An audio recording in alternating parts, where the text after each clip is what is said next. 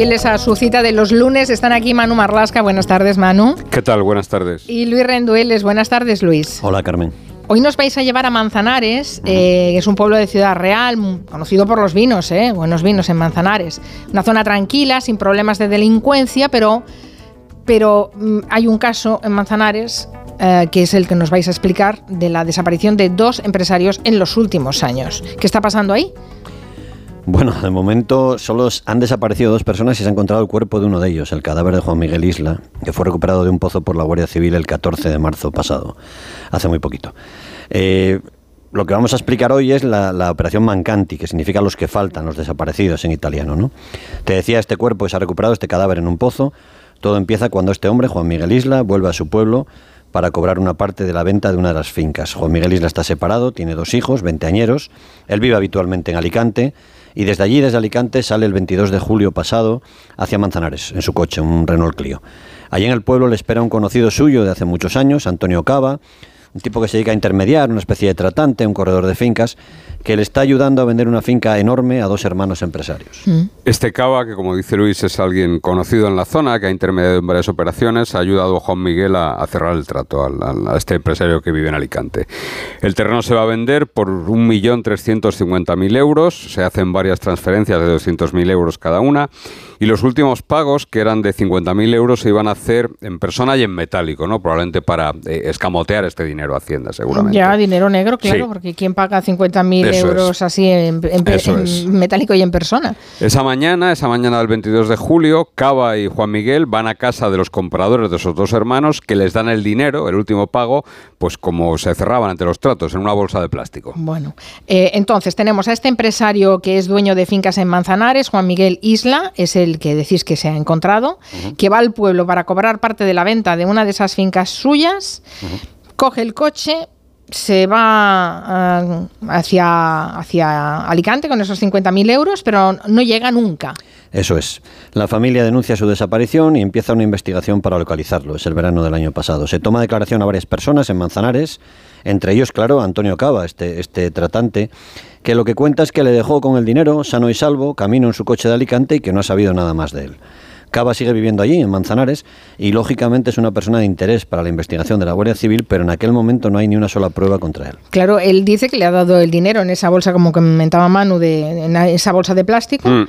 Eh, pero, pero nada más. Ha desaparecido eh, Juan Miguel y ha desaparecido el dinero. y así, eh, no sé cuántos meses. Pues así pasan varios meses, porque claro, el empresario no aparece, Isla no aparece, su familia denuncia la desaparición y empieza a ser considerada por la Guardia Civil una desaparición de alto riesgo, una desaparición inquietante. Así que durante meses los investigadores recuperan testimonios, buscan las imágenes de las cámaras de seguridad, tratan de reconstruir las últimas horas, los últimos pasos que dio ese desaparecido y encuentran ahí en esa búsqueda un una imagen de Isla viajando como copiloto en el coche de Antonio Cava, un coche de, la marca BMW, y en dirección a la finca donde le iban a pagar, donde los dos compradores que le cuentan a la Guardia Civil la misma historia, que le han dado el dinero en una bolsa de plástico, ¿eh?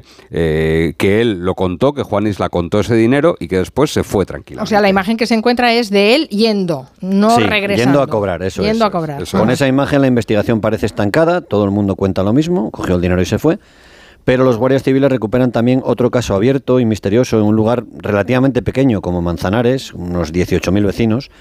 Desde junio de 2019, tres años atrás, está desaparecido otro empresario, Jesús González, que también había tenido algunos tratos de dinero, de compra y venta, de, esta vez de coches, con Antonio Cava.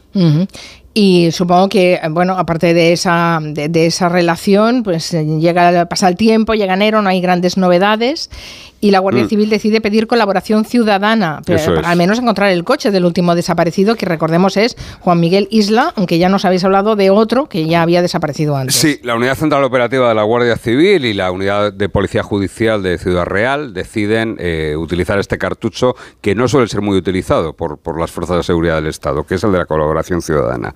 Y lo que hacen es difundir la imagen del Renault Clio, propiedad de Isla, también la matrícula que llevaba ese coche pues a través de medios, a través de las redes sociales de la Guardia Civil y la verdad es que otra vez, como contábamos aquí con el caso de Nicolai, de aquel asesino en serie, la respuesta es inmediata, la respuesta es muy efectiva, ¿no? Hay un vecino de Albacete que se pone en contacto con la Guardia Civil porque dice que ese coche está aparcado en un polígono de las afueras de la ciudad. Así que el caso toma una nueva vida, cobra una nueva vida, resucita, ¿no? Los guardias civiles vuelven a Manzanares, vuelven a hacer preguntas sobre cava, sobre fincas, sobre terrenos, porque para entonces los guardias ya tienen intervenido el teléfono del que sigue siendo, lógicamente, la principal persona de interés, ese intermediario, Antonio Cava, que él, por su lado, ha seguido haciendo su vida con absoluta normalidad. claro, Antonio Cava, que es el que, el que compra, el comprador, el que da el dinero y en principio es la última persona que debe haber visto a, a Juan Miguel Isla, ¿no? Eso es, pero Cava toma muchas precauciones, casi no habla por teléfono móvil durante todos esos meses y lo que es más llamativo para los investigadores, ¿no? Eh, algunas veces le llaman a algunas personas y él les pide que no hablen demasiado, les corta la conversación, queda con ellos inmediatamente en persona para verse de forma discreta en garajes, en coches. Lo que no sabe es que además del teléfono pinchado que te decía Manu, hmm. Cava tiene en su coche lo que los investigadores de la Guardia Civil llaman un canario. ¿Un canario? ¿Qué es eso de un canario? Eh, pues un canario o una chicharra. un pájaro, ¿no? Como José Luis Gallego, ¿no? Un canario, un canario es un pájaro, pero también es eh, un micrófono, un, ah, lo que se llama técnicamente un, dispositivo de escucha ambiental, que es como se llama a este tipo de escuchas, que por cierto los jueces conceden con muchísimas restricciones. ¿eh? Es muy complicado fundamentar para la policía y para la Guardia Civil que un juez autorice estas escuchas ambientales, estos ah, canarios, ¿no? Ah, bueno saberlo, porque en la tele, bueno, en las películas parece que, ponen escuchas continuamente. No, no es tan fácil. Otra cosa es la escucha que pone algún periodista indeseable, pero eso es otra cosa. eso es harina de otro costal. Y, eso, la Guardia Civil lo llama canario, bien. Canario, eso es. Es algo que logra que un sospechoso cante como los canarios, que hable, que confiese, porque es en esos momentos cuando uno piensa que nadie le está escuchando, ¿no? Así que Cava, un tipo amante de las armas, conocido de varios guardias civiles, civiles del pueblo, sabía perfectamente, y así se comportaba, eh, que su teléfono sí que estaba picado, que estaba pinchado, pero no tenía ni idea de que tenía un canario, que tenía ese micrófono de escuchas ambientales en el coche instalado. Y cuando la cosa se puso calentita más o menos, sobre todo durante este pasado mes de marzo, no pudo evitar pensar en voz alta mientras conducía solo. ¿Recuerdas a Ana Julia Quezada que pensaba en voz alta y se dirigía al niño? Sí. Bueno, pues un poco parecido, ¿no? La Guardia Civil lo llama en sus informes a la jueza encargada del caso, digo que lo llama con cierto humor además, a la jueza encargada del caso, a esto le llama soliloquio. O sea, que el tío hablaba solo. Hablaba solo en el coche y claro, había un micrófono en el coche. Es increíble. Vamos a, recapitular por si se ha perdido alguien. Hay un hombre sospechoso de hacer desaparecer un empresario. El cadáver de ese empresario no ha aparecido y el sospechoso habla en su coche cuando va solo. Eso es. Y eso lo graba la Guardia Civil. Eso lo graba el canario que le ha puesto la Guardia Civil en el coche. Todo se desencadena a principios del mes pasado, de marzo. El día 2, una empleada de una inmobiliaria de allí de Manzanares llama a un vecino del pueblo, a Gaspar Rivera, que es un jubilado que tiene cierta afición a las tragaperras. La empleada de la inmobiliaria le dice que la Guardia Civil anda preguntando por una finca que había pasado inadvertida hasta entonces, una parcela pequeñita que este jubilado Rivera y su amigo Antonio Cava habían comprado a Juan Miguel Isla, el empresario desaparecido, días antes de que este hombre se esfumara para siempre. El jubilado no puede contenerse, llama por teléfono a Antonio Cava inmediatamente después. Le dice que tienen que verse, que es muy urgente, pero no le da la razón, no le dice por qué. Los dos son las únicas personas que saben que dentro de, esa finca, en un pozo dentro de esa finca, arrojaron el cuerpo de Isla, del empresario. Es una finca pequeñita que hasta entonces había pasado inadvertida y Cava acepta verse con él. Coge su coche, pero ya va muy, muy, muy cabreado. Ya, y ese micrófono, ese canario que decís, que, eh, hay en el coche, lo recoge todo, todo lo que va diciendo y, y cómo queda también con este jubilado. Eso es. Vamos a leer parte de la transcripción de lo que dice este supuesto asesino, que está muy enfadado por la imprudencia que ha cometido su cómplice, Gaspar, al llamarle por teléfono móvil. ¿no? Cava va conduciendo y dice en voz alta, ya nos hemos, porque eres tonto, eres tonto. Llama, que tengo el teléfono intervenido, muchacho. Pero tú estás bien de la cabeza, tú estás bien de la cabeza, te acabas de echar el delito encima. ¿Eres tonto o te falta un agua? Esto lo dice él hablando solo en el coche. Eso es. Después de recibir la llamada. A ver, si te ponen a ti un, micrófono al coche, a saber qué dices. Eh, o a mí o a Luis. Luis no, porque no conduce. pero, no, no, poner un micrófono dentro de un coche cuando alguien está conduciendo puedes escuchar cosas muy curiosas. Sí. Eh, recordemos que Cava entonces había logrado hacer desaparecer el cadáver del empresario mm, y había despistado, o sea, nadie lo, ligaba con esa con la desaparición, sí, pero hasta saber que tenía un cómplice, que estaban los dos en el punto de mira y, bueno, claro, se les pone la cosa realmente fea. Eso es. ese canario, ese micrófono del coche, sigue captando el, cabreo que tiene el tratante de fincas, ¿no? Cava continúa con sus soliloquios antes de encontrarse con su amigo Gaspar. Es verdadera petróleo lo que saca la Guardia Civil de aquí. Leemos escuchamos algún trocito más de su soliloquio. Pero ¿qué cojones me llamas con la que hay? Y coge y me llama y me dice que vaya urgente. Pero tú te crees que es normal. Ahora ya no hay escapatoria, ya no. Está todo el mundo hablando de y coges y me llamas. Qué urgente ni qué pollas. Y todo intervenido. Me llamas para esto. Es que no puedes coger el puto coche y acercarte. Que estás siempre igual. ¿Qué has hecho con el dinero? Esto es lo que dice eh, dentro del coche hablando solo. Antes de encontrarse con Gaspar. Claro, al final los dos hombres, Cava y Gaspar, las dos personas que tiraron en el pozo ese cuerpo, se ven esa tarde durante apenas siete minutos en el aparcamiento de una gasolinera de Valdepeñas. Los dos saben ya que están bajo el foco de la Guardia Civil, incluso la finca donde está el cuerpo, y no pueden evitar acercarse por carretera para comprobar si los investigadores están ya mirando la finca o andan por ahí cerca. ¿no? Lo hacen al menos dos veces y aunque toman precauciones como dejar sus teléfonos móviles en una casa, las dos veces lógicamente están siendo vigilados por los investigadores de la UCO y también por ese canario del coche que ha sido tan decisivo en esta historia. Claro, porque van en el coche de Cava, pasan por delante de la finca donde han tirado el cadáver del empresario desaparecido hace ya siete meses de eso. Mm. Y ese micrófono, claro, sigue captando lo, lo, que dicen. Esto es de principios de marzo, ¿no? Sí, el, el 3 y el 8 de marzo, ¿no? Por ejemplo, en uno de esos recorridos, Cava, en sus soliloquios, dice, hay que tener cuidado con ese mierda. Nos acercamos ahora que nos llevamos móviles. Un momento. Vamos a acercarnos un poco. Es que ahora mismo, viernes por la tarde, vámonos, vámonos y que sea lo que Dios quiera. Esos días los guardias civiles que escuchan ese micrófono instalado en el coche de Antonio Cava lo escuchan bastante pesimista, casi derrotado. ¿eh? Todo indica que el cuerpo del, empresario desaparecido puede estar en esa finca, en esa finca nueva que han, que han descubierto. Cava sigue hablando consigo mismo cuando se queda solo, se siente seguro pero está cada vez más desanimado y es un tono menos, menos agresivo ya. ¿no? Se dice a sí mismo, bueno, Antonio, hasta aquí hemos llegado, amigo mío. Hasta aquí hemos llegado. Pues hasta aquí hemos llegado, amigo. Esto está ya listo para sentencia. Bueno, y tenía razón, porque unos días después eh, la Guardia Civil registra esa finca. Durante el registro estaban presentes Cava y Gaspar. Sí, sí, sí. sí, sí y, los, y, los, detienen, claro. E, evidentemente. Dentro del pozo de la finca, los buzos del GEAS, del Grupo Especial de Actividades Subacuáticas de la Guardia Civil, recuperan el cuerpo del empresario de Juan Miguel Isla y Antonio Cava, durante esa inspección, ese registro, no dice absolutamente nada. De hecho, todavía no ha dicho nada. Él ya está en prisión. Pero su amigo Gaspar Rivera, ese jubilado que tenía debilidad por las tragaperras, pues bueno, está más macerado y decide, decide confesar. ¿no? Cuenta su verdad, primero ante la Guardia Civil y luego ante la jueza encargada del caso, que aún así lo envía a, la prisión, y explica lo que se encontró en la finca cuando su amigo le pidió que fuera a ayudarle. Abrió él las puertas Entramos a mirar por dentro y me encontré, pues, con un cuerpo allí, muerto.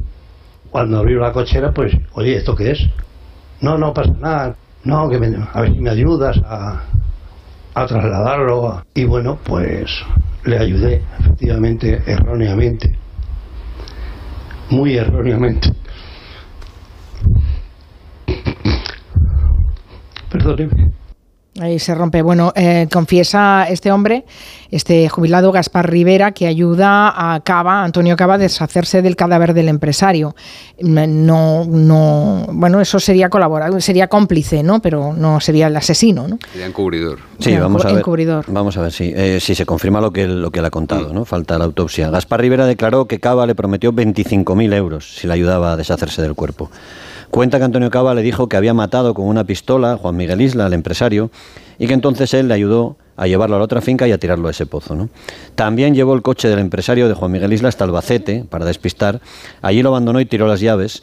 Y por ese asunto, por, ese, por esa gestión, por ese recado, según su versión siempre, Cava le habría dado unos 500 euros. Ya, y eso eh, puede ser cierto. Me refiero, eh, un jubilado se mete en un lío tan terrible y ayuda a deshacerse de un pues, cadáver. la, verdad es que todo cuadra eh, con esa confesión. Es decir, las pruebas objetivas que tiene la Guardia Civil cuadran con ese relato. ¿no? La cámara de una gasolinera de Membrilla, que es un pueblo cercano a Manzanares, capta las imágenes de Rivera, que se ha parado, echa gasolina al coche de Isla y se compra una Pepsi y un bollicao para seguir viaje y abandonar finalmente el coche del empresario asesinado en Albacete, donde es hallado. Y aquí hay un motivo importante que es el dinero. Gaspar Rivera es jubilado, pero tiene un serio problema económico. Lo de las tragaperras, claro. Exacto. No tiene dinero, no cobra pensión, tiene embargada tiene un serio problema con las máquinas tragaperras y de hecho durante los seis meses que ha durado la investigación a Gaspar, este jubilado fue 282 veces a diferentes salas de juego de la zona. De hecho, el día que ayudó a tirar el cuerpo de la víctima a ese pozo, de esa finca en las afueras de Manzanares, Rivera estuvo en dos sesiones, en dos sesiones diferentes, jugando más de cuatro horas en un salón de juegos de Valdepeñas. Se puede hacer, quiero decir, en los salones de juego no tienen unos listados de, de personas que... Yo sé que tienen los casinos, salones de juego yo creo que no, ¿no? Es, eh, son tragaperras, eh, Carmen. Podría haber una lista si él hubiese protagonizado graves incidentes, si sus familiares lo pidieran, pero Gaspar. Pero yo creo que no te, no, te pide el DNI, a diferencia de en un casino, no te claro, pide el casino está mucho más controlado, Sí, evidentemente. Sí, pero claro, tragaperras puede ir por, to- por toda la zona, por, Claro. eh, por toda Ciudad Real, buscando máquinas Mm. de tragaperras. Mm. Es, es terrible. Eh, están los dos hombres en prisión, supongo, ¿no? Sí, sí, lo que pasa es que todavía, como dice muchas veces la Guardia Civil y la policía, para ellos casi ha empezado la investigación con ellos en prisión, ¿no? Porque sigue, eh, si- sigue muy viva esa investigación. Decías Fa- que faltaba la autopsia. Claro, del por cadáver. ejemplo, los resultados de la autopsia del cadáver, ¿no? Que van a dar pistas y respuestas sobre cómo murió Juan Miguel Isla, que de momento solo sabemos lo que contó el jubilado, porque el, el presunto asesino Cava no ha confesado, ¿no? Ni, vamos, ni ha dicho absolutamente nada. Habla- Pese a hablará que el- solo, hay que ponerle un canario en la celda. Sí, sí, sí. No sé si funcionará ya eso. Pese a que el cuerpo llevaba siete meses y medio en el pozo, pues eh, la Guardia Civil confía en que ese examen forense dé algún resultado. ¿no? no se ha encontrado tampoco el arma del crimen, que ya te digo que Cava dijo a Gaspar que no era suya. Luego puede haber alguna otra persona implicada que participara al menos de forma colateral prestándole o vendiendo ese arma del crimen. ¿no? También faltan eh, 100.000 euros eh, de dos de los pagos en metálico por esa finca que no han sido hallados.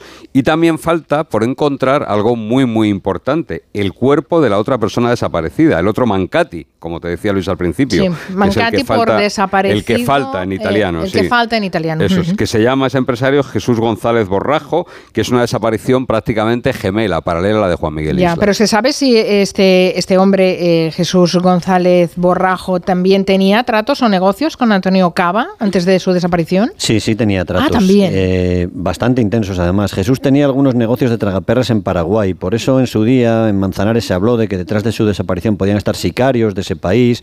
Y se habló de otras historias más o menos imaginativas.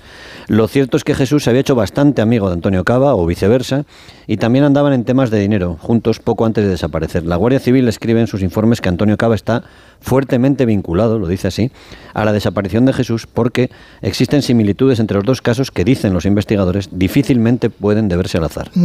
Eh, no hemos hablado del tema del dinero, porque claro, eh, la finca que Cava, que Cava vende eh, eh, es un millón trescientos cincuenta mil euros. Eso es. sí. Hay, hay transferencias hechas, son los últimos pagos de 50.000 Mm. euros, que, que son el total de 100.000, que se hacen en persona y en metálico. ¿Y ese dinero ha aparecido? No, faltan al menos 100.000 euros, como decíamos antes, faltan 100.000 euros, ¿no? Y en el caso del segundo empresario desaparecido, en este caso no eran unas fincas, era la venta de un coche Mercedes-Benz que Jesús tenía antes de desaparecer, que se lo vendió a otro vecino, aquí la cifra es más modesta, por 14.000 euros, ¿no?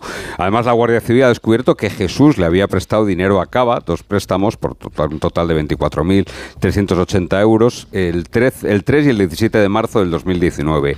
Cava tenía que empezar a devolver el dinero el día 25 de mayo y el 25 de junio. Seis días antes es cuando Jesús desaparece para siempre y un cuerpo, un cadáver que todavía no ha sido encontrado. Así que sí, falta una persona y bastante dinero de una y otra operación. ¿Cómo se puede llegar a liar toda una trama? eh? Es, eh, es tremendo. Y si no hubiera hablado Bueno, si te ha salido bien la del 2019, ¿por qué no vas a hacer lo mismo en el 2021? Sí, claro, también No. podría, podría ser. Sí. A ver qué dice Antonio Cava cuando, cuando hable. Eh, será, será interesante. Ahora tiene, tiene su qué el hecho de que todo se pueda saber gracias a los soliloquios, hablando solo el señor mientras conducía. Sí. Me dice a través de Twitter José Barrayo que al menos en la comunidad valenciana, en los salones de juego, salones, eh, claro, no son tragaperras de bares, si se pide el DNI se verifica que no estén listas de jugadores. Ah, pues Sí, mira. sí, en salones sí que se pide. en lo que- salones de juegos. Lo que ocurre es que generalmente para entrar en esas listas tiene que pedirlo tu familia o tiene que pedirlo alguien. Y Claro. Gaspar es una persona que vive sola, eh, es un jubilado que no tiene contacto con su familia y